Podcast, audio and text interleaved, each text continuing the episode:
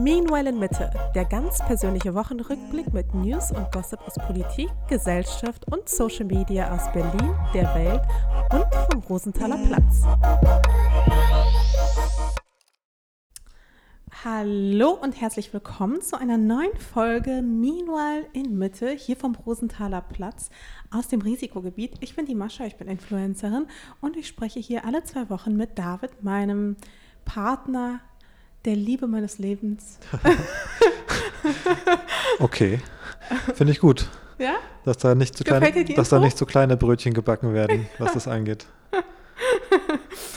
ähm, genau, und jede Woche, beziehungsweise mit David alle zwei Wochen, reden wir über ja, so alles, was uns so ein bisschen beschäftigt, sowohl als Paar als auch unabhängig voneinander, jeweils in unseren Bubbles, denn wie gesagt, bin ich Influencerin und David ist aber auch nicht ganz untätig, was Social Media angeht. Er ist Gründer von FlowLab. Ja, genau. Wir sprechen über alles in Mitte, Berlin und der Welt so ein bisschen. Genau. Und ich würde sagen, wir fangen damit an, wie es uns geht. Also, wie geht's dir? Du zuerst. Ja, ich bin äh, gleichzeitig total gestresst und im, im runtergefahrenen Lockdown Light so ein bisschen. Ich finde, ich bin so hin und her gerissen, weißt du, man ist wieder zu Hause in Jogginghose viel aber gleichzeitig ähm, geht einfach doch zu viel ab, fast würde ich sagen. Also man weiß gar nicht so richtig wohin. Dein Schlaf, dein Schlaf war ja auch schlecht. Mein Schlaf ist gerade ein Riesenproblem, by the way. Ich glaube, du bist nicht die Einzige. Ich habe vorhin gesehen von Aura, von diesem Ring, den man sich ummachen kann, der so ähnlich wie die Apple Watch Dinge tracken kann. Ähm, die haben irgendwie ausgerechnet, wie viele Stunden in Amerika die Leute verloren haben äh, in den letzten Nächten. Und es war irgendwie sowas völlig verrücktes. Zehntausende Stunden haben die Leute schlecht geschlafen wegen dieser ganzen Sachen, die gerade abgehen.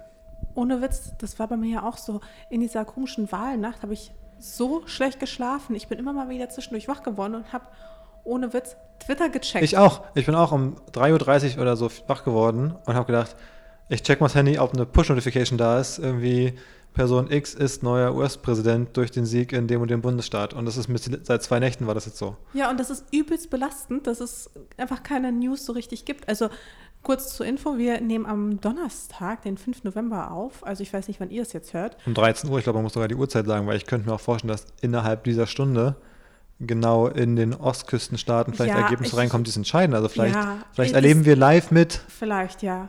Ich habe auf jeden Fall mein, äh, keine Push-Notifications an, deswegen erlebe ich es jetzt definitiv nicht live mit. Aber so wie ich dich kenne, kommt ja. bei dir dann irgendwie, poppt was auf. Ist möglich. Boah, es ist auf jeden Fall übelst das belastende Thema. Ich weiß auch gar nicht, ob ich darüber reden will, weil jeder damit, redet über diese Kack-US-Wahlen. Ja, wir müssen nicht damit anfangen.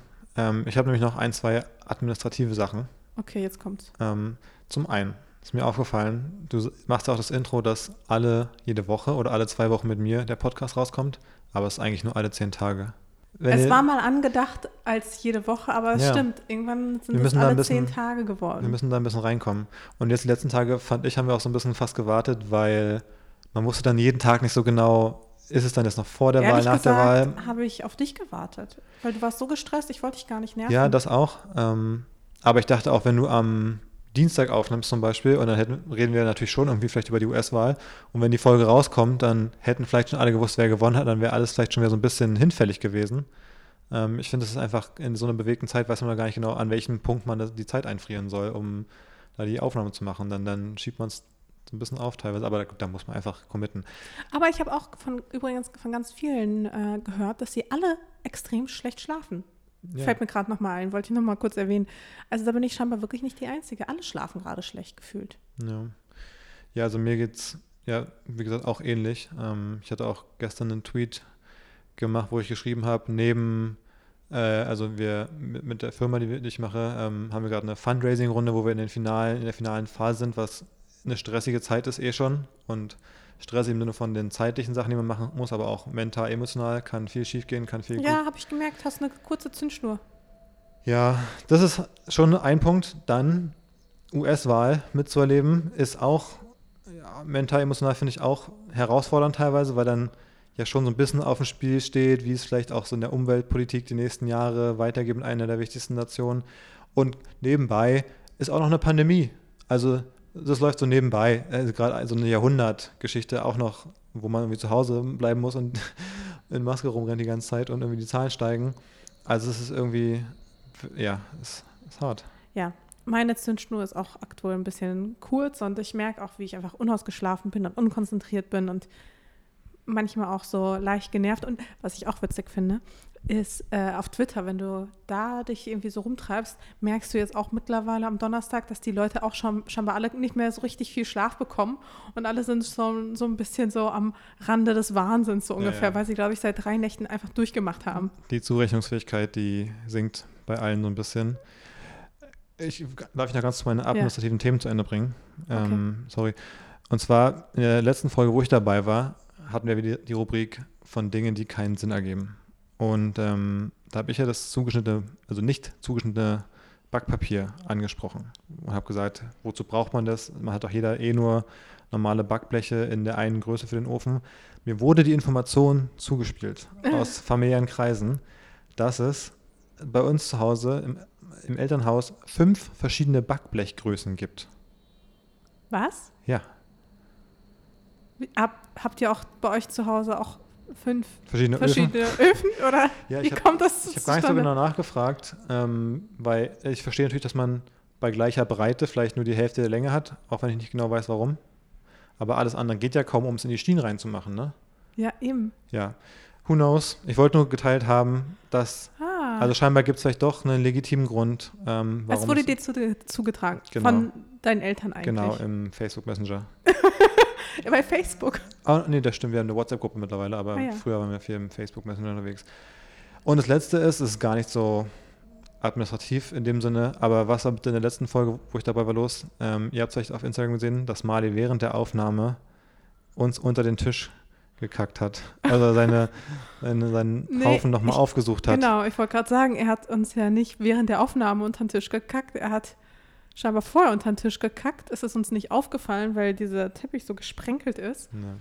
Ich habe mit meinem Fuß da so reingefühlt, festgestellt, dass sich da irgendwas nicht so gut anfühlt. Absolut skandalös. Also vor allem, dass er zurückkam, wie gesagt, das ist uns ja erst danach aufgefallen. Ja, das, das haben wir wirklich vorher gar nicht gesehen. Ich habe gar nicht gesehen, wie Mali reinspaziert ist und wieder rausspaziert ist. Aber jetzt bist du auch so ein bisschen jetzt auf so mit einem Auge unterm Tisch die ganze Zeit. Wer weiß, was ja. passiert während der Aufnehmen. Aber er ist wirklich ein krimineller Kater der einfach an seinen Tatort zurückgekehrt ist. Ja, er ist wirklich hochkriminell. Ja, was, was beschäftigt dich sonst so? Naja, also tatsächlich beschäftigt mich jetzt erstmal ein bisschen der Lockdown. Den hm. habe ich mir zuerst aufgeschrieben, denn hm. wir sind hier mitten im Risikogebiet. Mittlerweile ist es ja aber, ist ja alles ein bisschen Risiko. Also wenn du dir mit die Deutschlandkarte mittlerweile anguckst, dann Voll. ist doch überall alles tiefrot. Aber weißt du, was ich faszinierend finde? Wenn du dir die Deutschlandkarte anschaust, dann gibt es so einzelne Risikogebiete, die halt irgendwie dunkellila markiert sind, aber Berlin ist angeblich nur dunkelrot. Also das halte ich auch für ein Gerücht. Ich glaube schon, dass es in Berlin deutlich mehr Fälle gibt, als äh, ja, gemeldet sind. Ja, ich habe es nicht so. Ja, gut, das ist ja vielleicht überall so, aber ich denke, die Dunkelliedernden sind da wahrscheinlich wieder so eine Fleischfabrik von Tönnies in irgendeinem Landkreis, wo halt nur 50 Menschen leben und davon 50. 500, 500 krank sind in der Fabrik so ungefähr. Ähm, weiß nicht, ob es daran liegt, aber ich meine trotzdem, mittlerweile ist es ja flächendeckend und gar nicht mehr so, dass Berlin-Mitte jetzt irgendwie zum Beispiel groß raus, raussticht. Das stimmt. Aber es ist auf jeden Fall, die Pandemie greift um sich. Ich habe mich schon gefragt, was macht man denn mit den Leuten, die wieder genesen sind? Ich meine, die dürften ja theoretisch wieder frei rumlaufen. Die Diskussion gab es ja am Anfang viel, ne? Ähm, ich weiß noch in den allerersten Wochen ja. dann auch bei Lage der Nation, wo es darum, darum ging, ähm, bekommen dann alle einen Armband, dass sie immun sind, so nach dem Motto.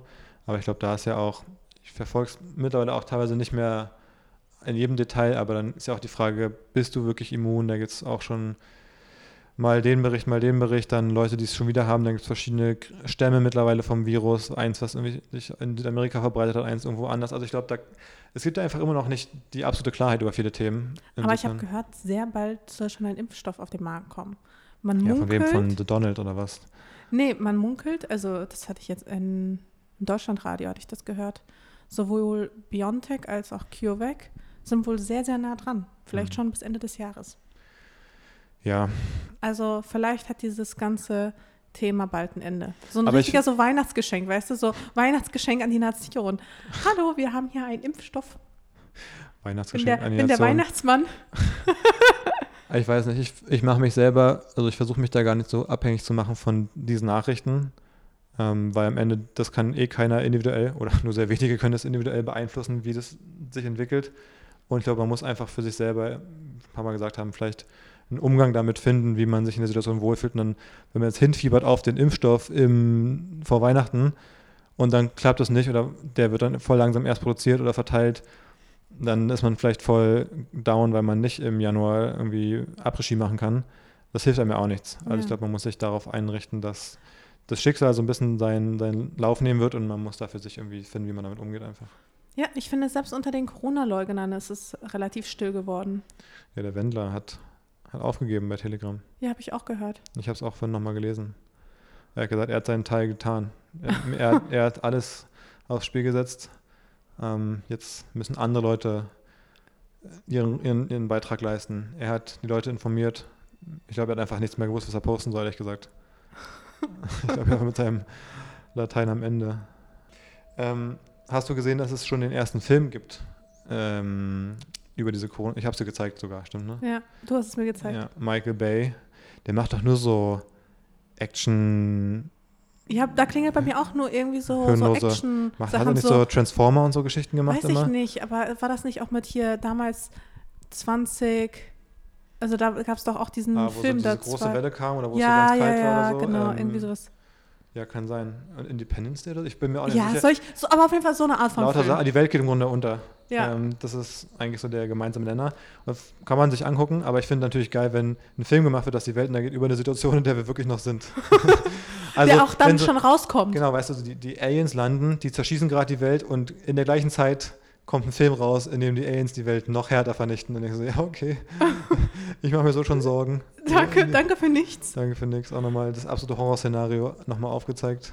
Ja, wann kommt denn der Film raus? Jetzt schon, ne? Also wir haben ja den Trailer gesehen, Ja, ich weiß nicht, äh, ob es noch ein Wo bisschen dauert. im Grunde darum geht, dass eine weltweite Pandemie um sich greift und Menschen, die ähm, ja, die, die Krankheit haben, Genau. aus dem System gefischt Ich werden. muss sagen, ich glaube irgendwie Woche oder Monat 260 oder sowas von Quarantine ist Ja. da im Trailer drin und es spielt natürlich irgendwie an der Westküste in den USA.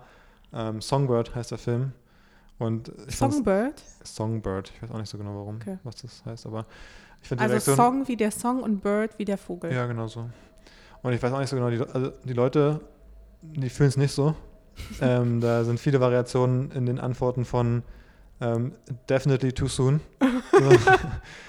ähm, Komisch. ja, also die ja, sind nicht so heiß darauf. Also ich meine, wa warum auch wirklich? Du kannst es ja in den Nachrichten gucken, quasi, was passiert. Warum sollte dann noch einen Film darüber reinziehen? Naja, wir waren ja auch, apropos Film, wir waren ja Tenet gucken vor ein paar Tagen. Der war richtig geil. War cool gemacht, ne? Von Ja, es ist schade, dass die Kinos Nolan. jetzt geschlossen haben. Irgendwie. Also man kann es auch nachvollziehen, aber andererseits, so viele Leute sitzen ja dann auch nicht in den Ja. Kinosälen, ne? Ja, da bin ich auch hin und her gerissen. Wenn man da so eine Ähm, vernünftige Lüftung hätte. Ja, Lüftung oder da waren, ich weiß nicht, in dem Kino, wie viele Leute haben noch reingepasst? Vielleicht 200 oder sowas. Und da waren vielleicht 30. Ja. Irgendwie so ein okay. Verhältnis vielleicht von 10 Prozent. Man saß also echt weit auseinander. Klar, aber irgendwo muss halt die Grenze auch ziehen. Ne? Wenn du sagst, das, die Infektionen steigen gerade und wir wollen es eingrenzen, dann musst du halt irgendwas zumachen als Kino. Natürlich, also nicht tut so mir richtig halt für über. die Kinobetreiber auch leid, ne? Ja, gerade die am Mercedes-Benz-Platz, da denke ich, ähm, das sind die kleinen Familienbetriebe, für die es mir auch immer am allermeisten leid tut. Stimmt. Die trifft es am härtesten, denke ich. Nein, aber es gibt ja auch wirklich in Berlin sehr, sehr viele so Familienbetriebe oder so kleinere Kinos. So Ja, allein die klar. ganzen York-Kinos sind, glaube ich, auch nicht so. Ist ja auch eher so ein kleines Unternehmen. Ja, klar, das sind die, sind die schwierigen Situationen, wo es Leute hart trifft. Ähm, die haben, wir haben noch danach im Making-of gesehen, dass sie es mit so einer IMAX-Kamera gefilmt haben. Ja. Wir, wir waren ja im IMAX. Genau. Können auf dieser riesengroßen Leinwand nur im IMAX nur Filme gezeigt werden, die mit dieser IMAX-Kamera Kamera gedreht werden? War es deswegen auch irgendwie special? Oder kommt da auch jeder normale Kinofilm? Also weißt du vielleicht jetzt auch nicht aus dem Stand, aber das habe ich mir auch gefragt, ob das deswegen auch besonders war. Ich kann mir schon vorstellen, dass jeder Kino, äh, jeder Film in so einem Kinosaal laufen kann, aber so das Beste holst du dann halt Hm. raus, wenn du diese. Ich wusste auch gar nicht, dass die IMAX-Kamera eine Kamera ist. Ich dachte, das wäre einfach wie so eine. Technologie oder so eine Leinwandtechnologie oder Ja. irgend so ein System oder sowas, so ein Dolby Surround System mäßig irgendwie, was da einen ja so ganz sanft umhüllt. Mhm. Ja, ich habe es immer schon mal gesehen, aber man hat natürlich die Kameratechnik nicht so auf dem Schirm. wie auch immer, Tenet, wenn Ja. die Kinos wieder offen haben, sehr, sehr große Empfehlung. Ich finde es total erstaunlich, dass du einerseits dann so Filme feierst, aber dein Filmwissen, was so geile Filme angeht, ist halt wirklich unterirdisch. Ja. Wo man halt echt sagen muss, normalerweise Davids Wissen so allgemein ist echt sehr, sehr gut, aber was Filme angeht, Filme sind mir so zu lang, weißt du? Ich, ich, äh, ja, deine Aufmerksamkeitsspanne ja, reicht nicht, ne? Ja, ist echt so. Ich sitze halt viel so am Computer rum und scroll rum und skippe durch irgendwelche YouTube-Videos mit irgendwelchen Sachen, die ich aufschnappe. Aber mich so in so einen Film zu setzen für zwei Stunden abends, ist halt irgendwie Commitment und vor allem ins aber Kino. zwei Folgen von so einer spannenden Netflix-Serie gucken wir uns doch auch an. Ja. Da kann man auch jederzeit ausmachen, weißt du? Und nebenbei am Handy sein vor allem. Im Kino ist man halt selten am Handy. Ja, aber es geht ja nicht nur um Kinos, sondern man kann ja auch zu Hause coole Filme gucken. Ja. Ja. Ja, ich bin nicht so der Film-Nerd irgendwie. Nee, irgendwie gar nicht, obwohl es so geile Filme gibt. Ähm, Ich bin auch nicht so der Buchnerd, ja, also vor allem was so Romane angeht. Ich glaube, das liegt, also generell ist es ja so, dass ich mich relativ wenig mit ähm, Fiktion beschäftige. Ich glaube, das ist so ein bisschen der gemeinsame Nenner von dem, warum ich nicht so auf Kinofilme auch so da stehe, weil ich mich viel mit so Sachen in der echten Welt beschäftige. Also mit irgendwas über Wirtschaft, über Politik oder so, was ja halt echt ist. ja, aber das ist ja das Coole eigentlich an vielen Filmen, dass sie Elemente aus der echten Welt aufgreifen und sie durch eine ja, fiktive Erzählung irgendwie greifbarer machen. Viele coole Filme beruhen ja auch auf irgendwelchen historischen Geschichten oder auf wahren Begebenheiten und du bekommst quasi über Filme oder eben auch über Bücher oder Romane einen viel besseren ja, Einblick oder so zu, Zugang dazu, würde ich sagen. Total. Würde ich auch gar nicht in Abrede stellen, ist nur, glaube ich, warum einfach mein Zugang dazu nicht ganz so stark ist. Ähm, Einfach aus dem Grund, weil es deswegen natürlich nicht ganz so nah an meinen vielleicht Interessen liegt. Aber wenn, wir hin, wenn ich ins Kino gehe, finde ich es auch einmal cool. Also ich sage ja nie, oh toll, wir haben ja voll die Zeit verschwendet. Oder auch wenn ich ein Buch lese, jetzt, dann be- bereue ich es nie danach, sondern es ist nur, dass ich mich davor weniger dazu motivieren kann, äh, das zu machen einfach. Wir, wir machen ja mal so ein bisschen, steigen wir eigentlich ein mit den Sachen, die privat oder in, in Mitte los waren. Ich habe mir noch aufgeschrieben, das ist mittlerweile schon echt ein bisschen her, weil wir so ein bisschen länger nicht aufgenommen haben. Wir waren ja am Hamburger Bahnhof ähm, in der Ausstellung. Das fand ich ganz cool. Und was mir da aufgefallen ist, weil wir da so ein, zwei Fotos gemacht haben, vor allem davor, ist mir wieder aufgefallen, wie blöd ich mir immer vorkomme, wenn ich so, also ich soll ja dann von dir quasi vielleicht in einem Outfit ein Foto machen, dann irgendwie da am Wasser mit so einem Baum und so. Und damit, weil du was im Kopf hast, wie es aussehen soll, guckst du durch die Kamera und ich stehe erstmal da. und dann kommen so Leute vorbeigelaufen und gucken so und ich bin halt nicht annähernd so angezogen vom, vom Aufwand her wie du oder vom Fashion-Faktor her. Und ich habe das Gefühl, Leute gucken dann so und denken sich so, in dem Outfit, mit der Pose, warum machen die ein Foto davon? weißt du, ich stehe so in meinen Air Max mit so einer schlabbrigen Hose so ein bisschen und in irgendeiner Jacke und dann denke ich wirklich so, okay, also mittlerweile Fashion-Influencer drehen auch durch. Was ist das für ein Foto? Ähm, weil sie halt nicht wissen, dass es eigentlich nur, dass ich nur das, das Licht-Stand-in oder das Motiv-Stand-in bin für dich eigentlich. Da komme ich mir richtig blöd vor. Ja, Das tut mir total leid. Mir fallen ehrlich gesagt die dummen Blicke auch gar nicht auf. Ja, aber ich, mir ist es eh schon so ein bisschen unangenehm, weißt du, wenn Leute vorbeilaufen und ich stehe da so für ein Foto. Aber wenn ich dann auch noch so ein Larifari-Outfit anhabe, dann denke ich wirklich, wie, was denken die von mir, was ich für ein Spinner bin? Aber findest du es auch peinlich, mich zu fotografieren? Nee, eben nicht, weil ich finde, wenn, man, wenn du da irgendwo stehst und man guckt dich an, dann sieht man, das ist ein stimmiges Outfit, bisschen nicht ganz so, es ist halt nicht so irgendwie basic, sondern ein bisschen fancy mit irgendwelchen, mit einem Mantel oder irgendwelchen Schuhen oder sowas. Da sieht man schon, ah, okay, das ist ein cooles Foto, glaube ich, wenn man vorbeiläuft. Kann man immer auch blöd finden, dass man so ein Foto macht, aber egal. Da ist es irgendwie trotzdem, glaube ich, logisch nachvollziehbarer. Und ich denke, wenn man mich da steht sieht, dann denkt man wirklich, was, machen die da? Warum machen sie ein Foto? denkt, wie, wie kann er sich jetzt gerade so geil finden, dass, er, dass sie ein Foto davon machen in dem Outfit? Und meine Haare manchmal auch, weißt du, dann so auch komplett durcheinander, keine Frisur. Ich glaube, du machst dir viel zu viele Gedanken, was andere Leute denken könnten. Ja, ist auf jeden Die Fall. latschen wahrscheinlich einfach nur vorbei. Die nehmen es vielleicht noch nicht mal richtig wahr. So Geht so. ungefähr. Ich finde, das sagt man vielleicht so, aber andersrum, wenn man selber an sowas vorbeiläuft, sagen wir auch immer irgendeinen Spruch quasi zueinander. Jeder macht das, glaube ich. Dass wenn du vorbeiläufst und du siehst irgendwen hier so Influencer-mäßig irgendwo rumshooten, alle sagen immer was. Und dann, ich will halt nicht hören, was die über mich sagen, weißt du? Ich will auch nicht, dass die es irgendwie filmen und sagen so, Influencer in the wild. Look at this idiot. naja. Und was mir auch aufgefallen ist in der Ausstellung, ich finde, es ist Ausstellung so anstrengend. Haben Ausstellungen sind anstrengend. ja, habe ich da, da schon erzählt, ich, weil einfach eine Stunde so in so einem Schneckentempo durch so Ausstellungsräume zu spazieren, ist so viel anstrengender als eine Stunde joggen. Findest du? Voll. Ja, aber wahrscheinlich, weil für dich das Joggen mit mir nicht so anstrengend ist. Ja, nee, generell. Ich hab's, und hab's, habe ich den Tag schon, ich finde es vergleichend. Das ist so wie durch eine Ausstellung gehen, ist wie ein Plank. Das kannst du nicht für eine Stunde machen, aber du kannst eine Stunde Hit-Training machen. Also weniger Bewegung und kann auch anstrengender sein. Ausstellung ist für mich der Plank der Bewegung. Ich es so K.O. danach. Ja, ich weiß. Also ich weiß, vom, dass du K.O. warst. Ich finde es auch, wenn ich beim Fußball bin, zum Beispiel bei Union, wo man dann 90 Minuten Spiel, Halbzeitpause vorher da sein und so, da steht man wirklich zwei Stunden am Stück rum oder länger. Das ist so anstrengend. Aber beim Konzert, als es noch Konzerte gab und man vor dem Konzert da steht und die Vorband ist fertig, dann wird die Bühne umgebaut. Diese halbe Stunde, die man steht, während die Vorband die, dann die Bühne umbaut und so, das ist so anstrengend. Ja, aber ganz ehrlich, du bist auch der einzige Mensch, den ich kenne, der da irgendwie auch eine halbe Stunde vorher da ist, weil du willst ja auch ganz vorne stehen. Ja, Bei mir war das da früher schon, immer. Die Halle ist ja schon immer voll. Auch, also auch wenn du später kommst, sind ja trotzdem viele Leute bei der Vorband da, stehen dann da, um auch vorne zu stehen. Ja, also bevor ich dich kennengelernt habe, bin ich original, als die Vorband schon angefangen hat zu spielen, dann irgendwann mal reingetrudelt. Liegt, bist du da manchmal auch noch nach vorne, hast du jetzt nach vorne geschummelt und trotzdem manchmal noch? Bisschen du musst halt sehen, ich bin fast zwei Meter groß und ich habe ein richtig schlechtes Gewissen, wenn ich kurz vor Beginn des Konzerts komme, dann so in die Menge reingehe, mich so auf eine gute mittige, also von vorne nach hinten, aber auch rechts nach links mittige Position bringe, wo ich einen guten Blick habe und mich dann so vor jemand stelle, der seit einer Dreiviertelstunde schon da ist, auch eine gute Position hat, dann ist es so ein 1,60 großes Mädchen, was sich freut auf diese Band und dann kommt zwei Meter David an, stellt sich genau vor sie, so während der Vorhang fällt und die Band anfängt und denkt so, geiler Platz und hinter mir sieht nur noch mein Rücken. das kriege ich nicht hin. Deswegen will ich auch deswegen schon früh da sein. Wenn ich mich irgendwo hinstelle beim Konzert, dann stelle ich mich da hin, wo hinter mir einfach nichts ist. Da ist keiner. Und wer sich dann hinter mir hinstellt, hat es quasi selbst entschieden, weißt du? Das ist auch so ein Punkt, warum ich dann gerne früher da bin. Okay, das kann ich total verstehen.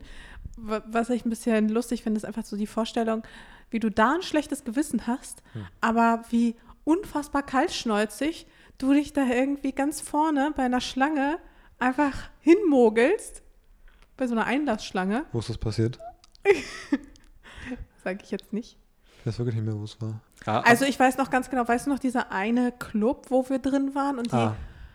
Häuser, die Schlange ging einmal quer ja. nochmal ums Haus herum. Ja, ja und da, du, bin ich, da bin ich egoistisch. Das kann man. Und, und du hast dich man, einfach vorne angestellt. Kann man wirklich blöd finden. Ähm, ja, also jetzt ist es raus, jetzt habe ich es jetzt hab verraten. David gehört zu den Menschen, die sich vorne einfach anstellen manchmal. Manchmal ja. Wo ich es auch mal gemacht habe mit einem guten Freund, als wir in Paris waren und nach ähm, Notre Dame rein wollten. Ähm, und da war so eine Schlange, die ging auf diesem Platz quasi, da ist ja so ein großer Platz davor, einmal komplett über den Platz und dann hat sie nochmal eine 180-Grad-Kurve gemacht und ging wieder zurück quasi. Also es sah aus wie eine Schlange, wo man zwei Stunden steht. War aber recht locker und halt nur so Touris, nur so große Touri-Gruppen, die da irgendwie so rumgekichert haben. Und dann sind wir halt einfach ganz vorne, als dann gerade so wieder die Schlange so mit Schwung welche rein konnten, sind wir einfach so, wir haben Blinker gesetzt quasi, so in so eine Lücke rein rechts und waren halt nach einer Minute drin. Und Aber es ist schon ein Level von Dreistigkeit, ja, total. wo ich dann manchmal denke, boah, das bringe ich nicht, das kann ich nicht machen. Total. Ähm, ist auch wirklich nicht cool. bin, selbst, bin ich selbst nicht stolz auf mich. In, Deutsch, in, Deutschland kommt verstärkend dazu, dass in Deutschland ja auch keiner was sagt. Die Leute in Deutschland. Aber woanders doch auch nicht. Ja, gibt, gibt schon Länder, glaube ich, wo Leute, wo Leute was sagen, würde ich, würd ich meinen. Ja? ja? Also vielleicht in Russland. In Deutschland. Was, was denn? Achso. Katie hat sich so, so gerade bewegt und ich habe mich gewundert, was sie da macht. Ja. Naja, gut, das ist. Aber in Deutschland, in Deutschland sagen die Leute tatsächlich, finde ich, auch eher noch was als woanders. Hm, das ist nicht so meine Erfahrung. Ähm, ich finde es auch selber, ich bin mir auch selber zu blöd, was zu sagen. Manchmal sehe ich auch selber jemanden vordrängeln und denke dann so. Und dann sagst du was oder was? Nee, dann sage ich nichts. Achso, okay. Weil ich einfach keinen Bock habe, mich dann vor den Leuten zu blamieren. Und oft, da wo du vordrängelst, sind die Leute ja vielleicht auch schon voll nah dran und denken sich, ja komm, ich bin jetzt deswegen der einen Person eine Minute später drin. Aber es ist halt für die hinten scheiße, wo die ganze Zeit in der Zwischen immer wieder Leute vorne reingehen. Deswegen sagen Leute ja quasi auch nichts, glaube ich. Und vielleicht traue ich mich deswegen auch nicht, mich vorne hinzustellen oder weil mich du, vorzudrängen, weil, du weißt, weil ich nämlich die Erste bin, die da nämlich was sagt. Die Bali-Geschichte haben wir schon erzählt hier, ne? Mit der Schlange. Ich weiß gar nicht, ob wir das in der Staffel schon gemacht haben. Ja. Ja, Ach ja, wo in Bali da Leute bei so einem Fotospot ähm, erst vorgedrängelt haben, dann nochmal zurückkamen für eine zweite Runde und du dann irgendwann geschrien hast, Are you fucking kidding me? so in laut, dass alle es gehört haben und alle. Allem, es waren auch nur so zehn Leute da, oder? Naja, es waren schon eher 30, 40. Ja. Und es war schon lustig, wie du auf einmal aus, es aus dir rausgebrochen ist. Da wäre ich gestorben vor, also wenn- wenn ich so angebrüllt worden wäre, wäre ich versunken im Boden vor Scham, aber dem war es auch relativ egal. Ja, eben. Und mir auch. Naja, so viel zu unserer, zu meiner oder unserer Ausstellung. Ich habe hab noch eine private Sache. Hm. Und zwar können wir mal bitte über deinen TikTok-Algorithmus reden. Ja, erzähl mal. mein TikTok, der TikTok-Algorithmus generell ist ein Problem. Ich, ich weiß gar nicht, ob es ein generelles Problem ist, aber deswegen finde ich es ja auch ganz spannend, darüber zu reden. Aber ich würde fast sagen, dieser TikTok-Algorithmus bringt hier halb unsere Beziehung in Gefahr manchmal. Es ist nämlich so, David guckt abends... Instagram übrigens auch. Aber bei Instagram gucke ich dir nicht so viel über die Schulter. Aber ich habe es dir selber schon gezeigt, meine Explore-Seite. Ja, die Explore-Seite. Nicht Naja. dein Feed. Ja, TikTok ist doch auch nur, nur die Explore-Seite im Grunde. Von, ist ja, es ist ja auch genauso wie Instagram Explore, einfach nur, da, da ist ja auch der Algorithmus einfach dran. Ja, aber Instagram hat einfach einen sehr, sehr schlechten Algorithmus, finde ich. Wohingegen TikTok eigentlich ziemlich genau ist in seinem Algorithmus. Also mir zumindest zeigt TikTok größtenteils Videos an, die ich auch wirklich gerne gucke. Also hauptsächlich Hunde-Videos, Katzen-Videos. Mein TikTok ist übelst unschuldig. Ich gucke die auch ganz gerne alle. Wo in Videos. dein TikTok alles andere als unschuldig ist. Bei dir tauchen nämlich die ganze Zeit irgendwelche Vor allem dann, wenn du hinguckst, gucken, tauchen die auf. Und Ja. dann liegen wir da im Bett und ich sehe nur, wie dann die ganze Zeit irgendwelche wirklich fragwürdigen TikToks auftauchen. Und ich frage mich, wie kommt es, dass sie auch in so einer Menge bei dir auftauchen? Ich meine, du scrollst durch und ich sehe immer nur Brüste, Brüste, hüpfende Brüste, noch mehr hüpfende Brüste. Und ja, was soll ich sagen, es ist wirklich so. Und ich be beschwere mich da als Erster drüber. Weil am Ende stehe ich blöd da, vor allem. Bei Instagram ist auch meine Explore-Seite permanent voll mit irgendwelchen Girls im Bikini. Aber warum ist denn meine Explore-Seite überhaupt nicht voll mit irgendwelchen süßen Boys? Ich vermute, dass die Algorithmen so eine gewisse, eine gewisse Grundfärbung haben. Dass global über alle Männer oder Frauen oder wen auch immer gesehen, bestimmte Sachen als sehr effektiv gewertet werden.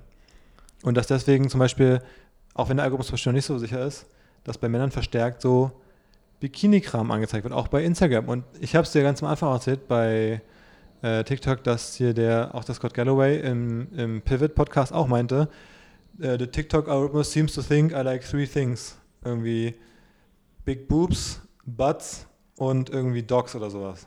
Und das beschreibt ja auch perfekt mein, meine TikTok-Experience eigentlich.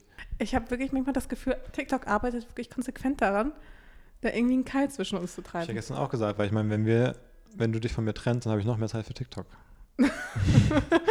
Natürlich gut für die, wenn ich dann alleine irgendwo sitze, niemanden habe außer mein Handy im Lockdown, dann, dann ist noch mehr, noch mehr Aufmerksamkeit für TikTok. Pass auf, um, du musst das, um, du Manchmal musst finde ich, quasi find's direkt manchmal- ganz schnell hochswipen, wenn du, wenn du Brüste siehst. Ich mich sehe nämlich ganz genau, dass du nämlich noch hinschaust und dir das Video zu Ende anguckst. Und würdest Ich du dir mich- das Video nicht zu Ende angucken, dann gäbe es auch dieses Problem nicht. ich kann mich manchmal nicht freimachen von einer gewissen Faszination, muss ich zugeben. weil die Dinge einfach manchmal auch anatomisch wirklich spannend sind, die man da sieht. Die muss man nicht unbedingt attraktiv finden, aber es ist einfach wirklich, da denkt man manchmal so, ha, krass, hätte ich nicht gedacht, dass es sowas gibt oder dass das geht. Bei was Ich zeige es dir manchmal, zeige es dir und lach drüber und dann zeige es dir und lass es dreimal durchlaufen. Ist bestimmt auch nicht so gut für den Algorithmus, aber manchmal zeige ich es dir wirklich. Du meinst, wie die eine, die versucht hat, ihre Ellbogen zusammenzubekommen. Genau. Ja, wirklich. Was eine Kunst. Nur weil sie große Brüste hat, kriegt sie ihre Ellbogen nicht zusammen oder was? Im Namen der Wissenschaft. Ja, ähm, auf jeden Fall ist das ein Thema, das uns hin und wieder hier beschäftigt, würde ich sagen. So, was haben wir hier noch?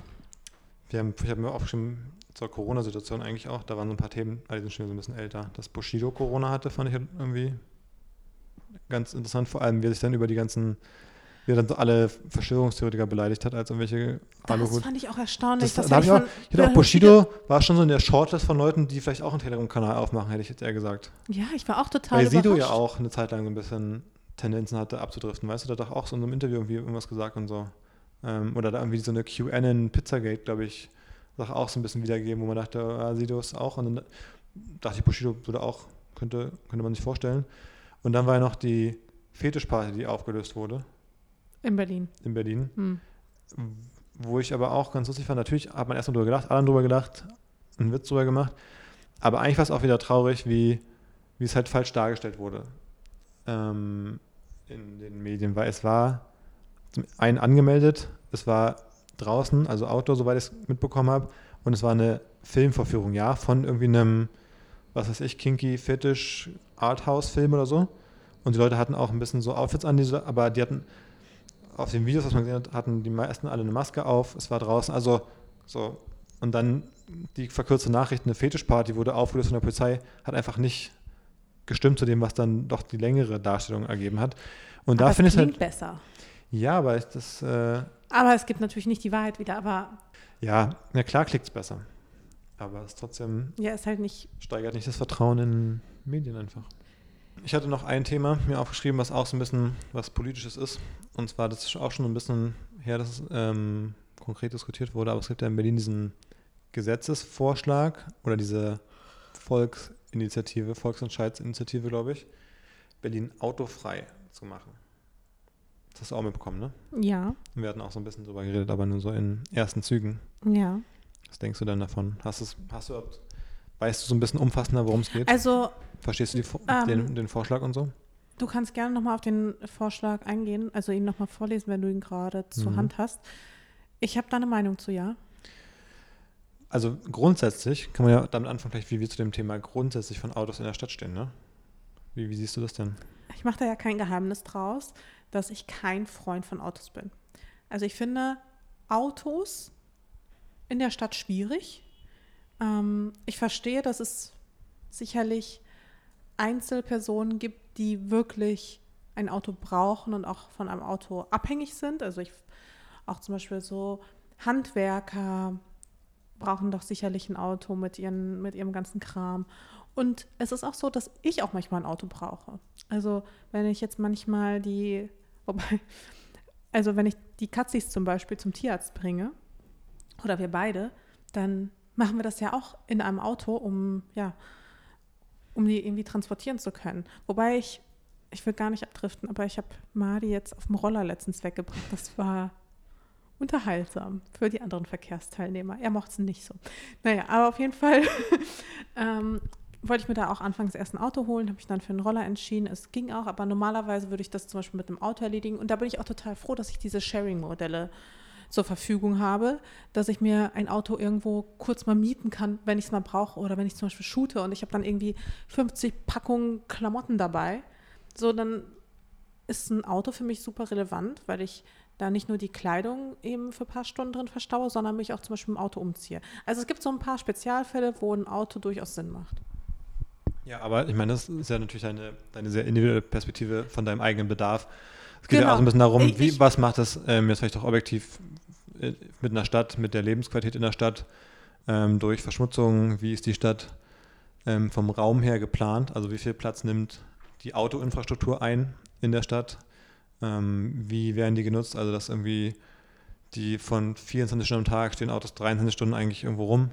Ähm, so Sachen finde ich ja auch, kann man sich als erstes mal angucken. Also wie sinnvoll Absolut. ist generell, dass die Gesellschaft in die Stadt so auf den Autoverkehr ausgerichtet ist. Absolut. Und da, glaube ich, sind wir uns auch beide irgendwie so einig, dass das halt mega nervt, dass wenn du hier durch die Straßen läufst, dass irgendwie zwei Drittel des Stra der Straße für Autos, also für die Straße und parkende Autos eingeplant sind.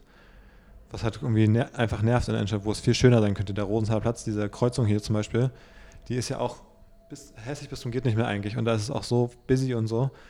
Wenn es einfach, wenn in der Mitte ein kleiner Springbrunnen wäre, ähm, Oder so ein kleiner, ja, so ein So ein- kleiner so- grüner Platz, wo auch Leute sich ganz normal irgendwie versammeln könnten, ja, was so, trinken könnten. ja, so ein, so, ein Kreis, so ein. Kreisverkehr quasi, vielleicht, wo in der Mitte was Grünes ist zumindest mit ein paar Bäumen und außenrum auch ein paar Bäume. Es gibt nur so eine kleine Fahrradspur, äh, Autospur quasi drumrum oder so. Und alle anliegenden Straßen wären auch nur eine Spur. Dann wäre es ja einfach viel lebenswerter hier. So als Beispiel. Und insofern, glaube ich, sind wir beide dafür, dass man den Autoverkehr, den Platz für Autos in der Stadt reduziert. Und jetzt gibt es ja diesen Vorschlag, ähm, der genau das erreichen will, Berlin autofrei. Und ähm, da haben wir so bei, bei uns mit beschäftigt und finden es ja mittelmäßig sinnvoll, ne? War so ein bisschen mein erster Eindruck.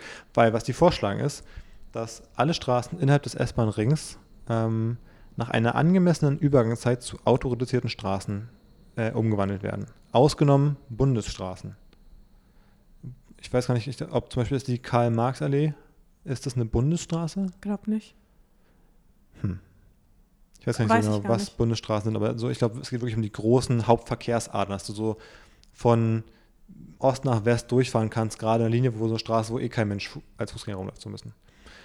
Dann, ähm, das, das bedeutet, also autoreduzierte Straße bedeutet, dass die Nutzung der Straßen auf den Fuß- und Radverkehr, so den öffentlichen Personennahverkehr, beschränkt wird.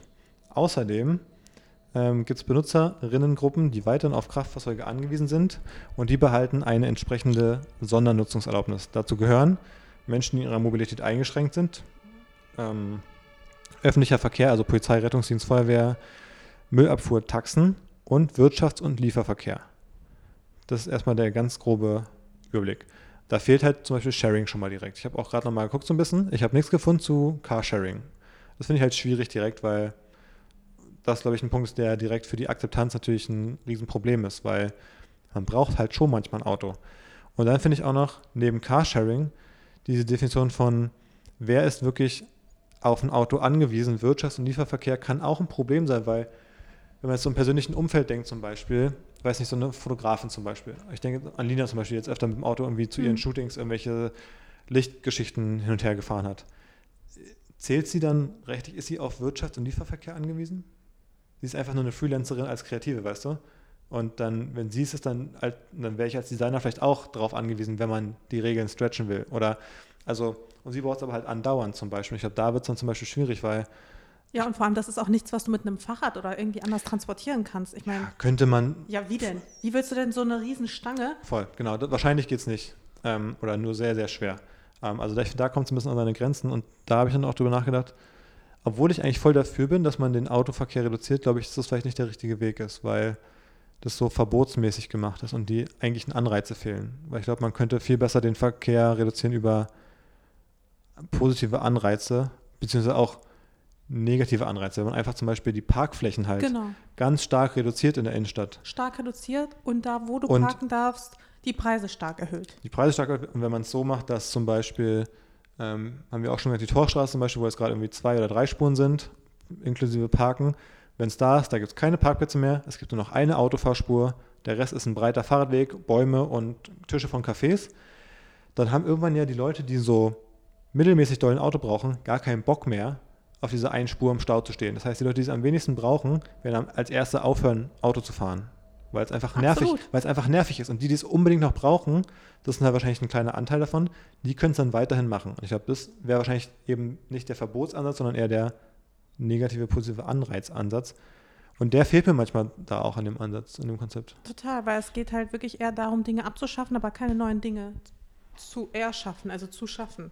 Genau, ich weiß gar nicht, ob dann im Konzept wahrscheinlich steht dann auch drin, dass der öffentliche Nahverkehr ausgebaut wird und so. Das ist natürlich auch wichtig und muss dann natürlich auch sein. Ähm, Aber trotzdem, du kannst ja auch nicht alles mit einem mit dem öffentlichen Nahverkehr auch transportieren. Das ist halt einfach so. Also ja. so wenig ich Autos mag, so sinnvoll sind sie halt in Einzelsituationen. Und klar, ich habe jetzt von meiner sehr individuellen Lage gesprochen, aber jeder Mensch hat ja irgendwo eine sehr individuelle ähm, Situation, wo er mal ein Auto braucht. Ja. Und ich finde es deswegen auch total schwierig, wenn man sagt, okay, man schafft Autos zu 100 Prozent komplett ab. Ja, Da muss man sich einfach irgendwie was Besseres einfallen lassen.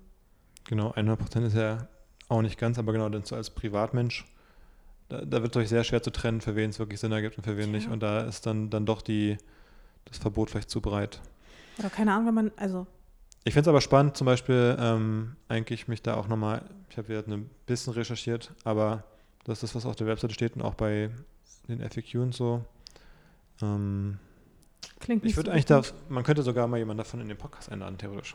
Theoretisch schon, aber wer würde für sowas in Frage kommen? Gibt es bestimmt Leute, die da mit der Initiative zusammenhängen und da gerne drüber sprechen. Kann man ja mal Ja. überlegen. Finde ich eigentlich auch ganz gut. Weil ich finde es ein voll wichtiges Thema und ich glaube auch, dass Leute sich viele Gedanken machen. Vielleicht überblickt, vielleicht überblickt man es eben auf den ersten Blick gar nicht so komplett, was sie sich da alles drunter vorstellen. Ähm, ich glaube, das ist auch entscheidend, dass viele Leute das verstehen, weil eigentlich es ein voll wichtiges Thema ist. Ja. worüber man gut informieren kann. Generell Verkehr und Mobilität und umweltfreundliche Alternativen. Apropos umweltfreundliche Alternativen. Ich hatte die absolute Erkenntnis. Und zwar bei mir hat es sich jetzt so entwickelt, dass ich ja irgendwie in letzter Zeit super viele tolle Anfragen bekomme von auch so wirklich sinnvollen Produkten, sinnvollen Initiativen, nachhaltigen Produkten und so weiter und so fort. Und das erleichtert mir natürlich auch den Weg in diese ganze Branche rein. Und jetzt hatte ich letztens eine Anfrage von Mozilla gehabt und ich war so, ah ja, okay, ja, Datenschutz ist schon ein spannendes Thema und so für mich. Und dann hatte ich die absolute Erkenntnis, dass Mozilla irgendwie ein Non-Profit-Unternehmen ist und es auch literally irgendwie zehn Minuten oder was dauert, mir diesen Browser herunterzuladen, alle notwendigen Fenster anzuklicken und suche jetzt mit Ecosia und habe also habe quasi äh, Firefox als Standardbrowser Browser, Browser gesetzt und Ecosia als Suchmaschine. Und wo ich dann schon dabei war, habe ich dann auch direkt irgendwie unseren Stromanbieter und alles gewechselt. Also ich fühle mich irgendwie, also dieser Besserer Mensch. November, ja, dieser November ist super produktiv für mich irgendwie. Und dafür, dass ich mich eigentlich an, ich sag mal, fünf von sieben Tagen irgendwie unproduktiv fühle. Du machst, glaube ich, jetzt, du machst in der zweiten Welle jetzt das, was die manche Leute schon in der ersten Welle gemacht haben, weißt du? Da waren, glaube ich, auch schon viele Leute, die so angefangen haben, irgendwie zu Hause mal den Keller auszusortieren und den Kleiderschrank. Aber finde ich gut. Naja, ich habe das ja auch schon in der ersten Welle gemacht, aber dann habe ich es irgendwie, Ja. also ich habe es ja auch nicht zu Ende gemacht. Ich finde immer, für mich war Firefox so ein bisschen so ein deutsches Merkmal wie die Jack Wolfskin-Jacke von Touris im Urlaub. Wo du wusstest, so weißt du, da konntest du auf dem Laptop gucken, im Internetcafé auf Bali, was der da im WLAN-Hotspot benutzt. Wenn der einen Firefox hatte, dann wusstest du, das auf jeden Fall ein Deutscher. Genauso wie wenn du einen auf dem, beim Wandern siehst, irgendwo auf irgendeinem Berg, wusstest du bei der knallgrünen Jack Wolfskin-Jacke auch, dass es auf jeden Fall Und den Cargohosen. und die hellen Cargohosen, dass auf jeden Fall auch Deutsche sind. Ähm, aber ja, eigentlich spricht nichts dagegen. Ähm, irgendwie, frü genau, früher gab es eine Zeit, da war Chrome irgendwie dann doch ein bisschen schneller, so als rein technisch gesehen.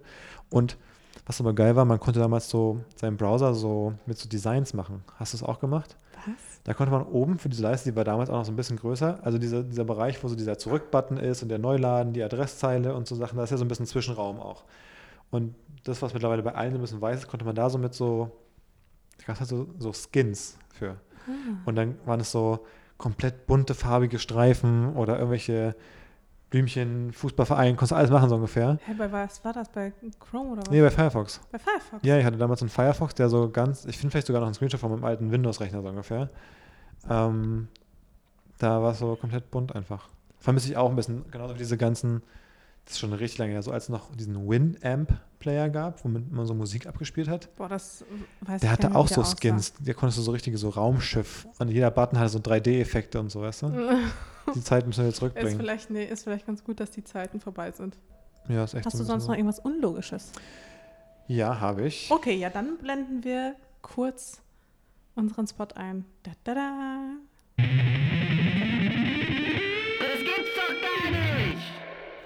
Und zwar habe ich mir aufgeschrieben, das ist komisch, weil eigentlich gab es gar keinen direkten Anlass, dass mir das aufgefallen ist, aber es ist was, mich schon lange stört. Und zwar, man fährt in den Urlaub. Man weiß, man ist zwei Wochen weg.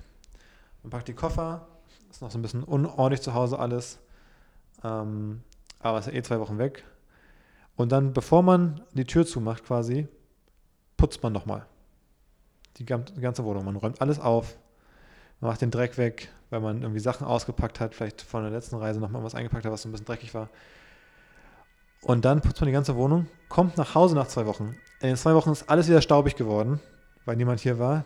Ähm, und äh, man kommt nach Hause, macht den Koffer auf, packt die ganzen dreckigen Sachen aus. Das heißt, die Wohnung ist nach dem Nachhausekommen direkt wieder komplett dreckig.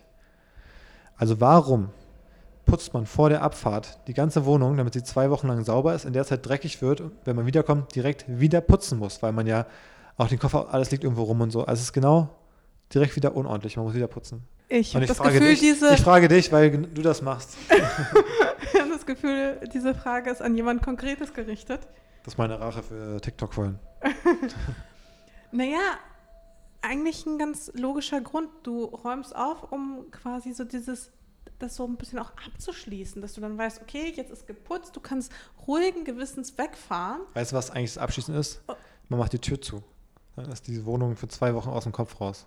Und dann kommt man wieder und man will ja nicht in einen Müllhaufen zurückkommen, wo man weiß, okay, Aber man macht ja eh direkt einen Müllhaufen wieder draus, weil man ja, wie gesagt, alles auspackt. und ja, aber so dieses. Gefühl, wenn du nach Hause kommst nach so einem Urlaub und du freust dich auch schon voll auf zu Hause. Also ich weiß nicht, aber mir geht es eigentlich immer so, dass ich mich dann nach einer Woche oder zwei oder wie lange auch immer übelst auf zu Hause freue und ich will dann auch nach Hause, ich will dann wieder zurück so in diese heimliche Wohnung und wenn ich dann nach Hause komme und weiß, boah, jetzt sieht es da aus wie Sau, da habe ich dann einfach weniger Bock.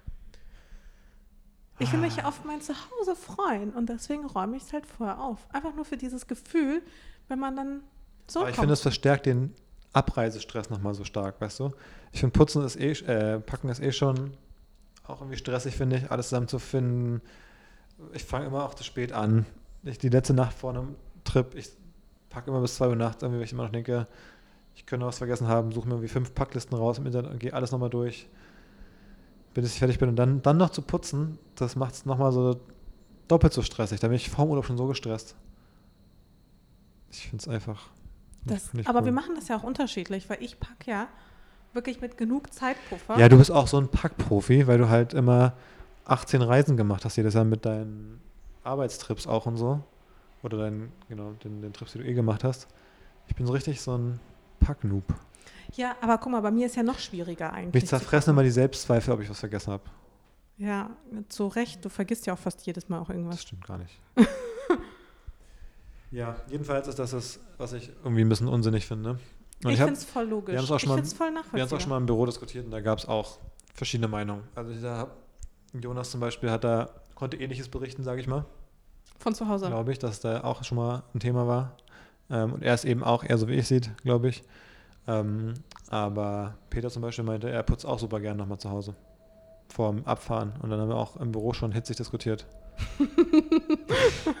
und es läuft so ein bisschen auf dieses gu- gute Gefühl hinaus. Also es ist wirklich keine, keine, ich sag mal, objektiv logische Erklärung, eher so eine sehr emotionale, subjektive, ja, ich, das muss irgendwie sein. So, aber eigentlich wissen auch alles natürlich dann, vor allem wenn dann sogar noch die Katzen hier sind und von irgendwem gefüttert werden, dann scheißen die eh die Wohnung voll. Und Katie kotzt überall hin und Marley trägt seinen Katzenstreu aus dem Klo raus und auf dem Teppich liegen auch ein paar Würste, weißt du? Also es ist, ja nicht, es ist ja nicht dann, dass man nach Hause kommt und denkt, so, oh, schön, die Wohnung ist so sauber.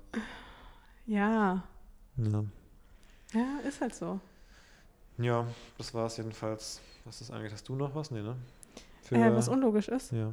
Ähm, nee, ich habe an sich nichts, nur eine Sache. Darüber haben wir ja letztens diskutiert. Jetzt wird der Podcast, Podcast leider ein bisschen lang, aber das war so random. Wir saßen auf der Couch und du sagtest zu mir, findest du es nicht auch mega merkwürdig, dass Pferde keine Arme haben? ja, voll. Ich habe noch nie drüber nachgedacht. Ich auch nicht bis dahin, aber dann, ich glaube, wir haben im Fernsehen gerade, liefen gerade so eine, so, so eine Herde von Pferden rum. Und äh, ich habe die so laufen sehen. Und irgendwie, in dem Moment habe ich die so gesehen und gedacht, Ihnen fehlen Arme. denen fehlen einfach Arme. Also, das sieht so aus wie ein Tier, dem oder wie wenn du so einem, wie wenn du bei einem Menschen so die Arme in deinem Rücken so zusammenbinden würdest und er würde so laufen und mit den Schultern so wackeln dabei und du würdest offensichtlich sehen, dass in der Art, wie er sich bewegt, dass da halt was fehlt an der, an der Schulter quasi. Und so habe ich es bei den Pferden auch gesehen. Die sind so gelaufen und ich dachte so, denen sind so die Arme mit dem Rücken zusammengebunden. Wie nervig, dass die keine Arme haben. Finden die es nicht selber komplett nervig, wenn wir, dass sie so Essen den Kopf so runter machen müssen, anstatt einfach, wenn die an den Vorderschultern quasi Arme hätten mit Fingern. Viel besseres Tier. Viel effizienter auch. Viel besser. Wäre vielleicht sogar fast gefährlich für Menschen, dass Pferde einfach dann überlegen wären. Weil körperlich dann können viel schneller rennen, ähm, können auch richtig doll treten mit den Hufen. Wenn sie dann noch Arme hätten, um, um irgendwie Schränke aufzumachen und, und einen Menschen festzuhalten Und sich ihr eigenes Futter da aus dem Schrank zu und holen. ein Haus zu bauen, ich glaube, dann wäre es, könnte es knapp werden. Hm. Vielleicht deswegen. Vielleicht, weißt du, die Geschichte schreiben immer die Sieger. Und vielleicht gab es vor tausend Jahren, hatten Pferde vielleicht Arme und dann wurden sie von Menschen aber so unterdrückt in einem Kampf um die Vorherrschaft über den Planeten. Und dann hat sich die Evolution irgendwann so entwickelt, dass sie halt keine Arme mehr entwickelt haben, weil die Menschen sie ihnen eh festgebunden haben mit dem Rücken. Hast du mal darüber nachgedacht? Bisher nicht, aber seit du mir das gesagt hast, muss ich da jedes Mal dran denken, wenn ich Pferde sehe, ne? Ja. Guckt euch mal, wenn ihr zuhört, guckt euch mal Pferde an und mit diesem Gedankenkopf, dass da eigentlich Arme hingehören würden, guckt euch doch mal so einen Pferdekörper an. Sie can't be unseen, ich sag's euch. Ja, und mit diesem wunderbaren Gedanken im Kopf würde ich sagen, verabschieden wir uns jetzt auch an der Stelle oder hast du noch was? Nö, eigentlich habe ich nichts mehr. Ich, Okay. ich werde, ich aktualisiere noch mal kurz die Karte bei der New York Times. Ja, immer noch nicht. Okay. Immer noch 96 Prozent in Georgia. Wir werden es nicht ganz demnächst wissen, aber ich glaube, wir nähern uns der, dem Ergebnis. Ich hoffe, es fällt. Hoffentlich Trump, ne? Hoffe, Ja, genau. Ja. Bis dahin. Ciao. Tschüss.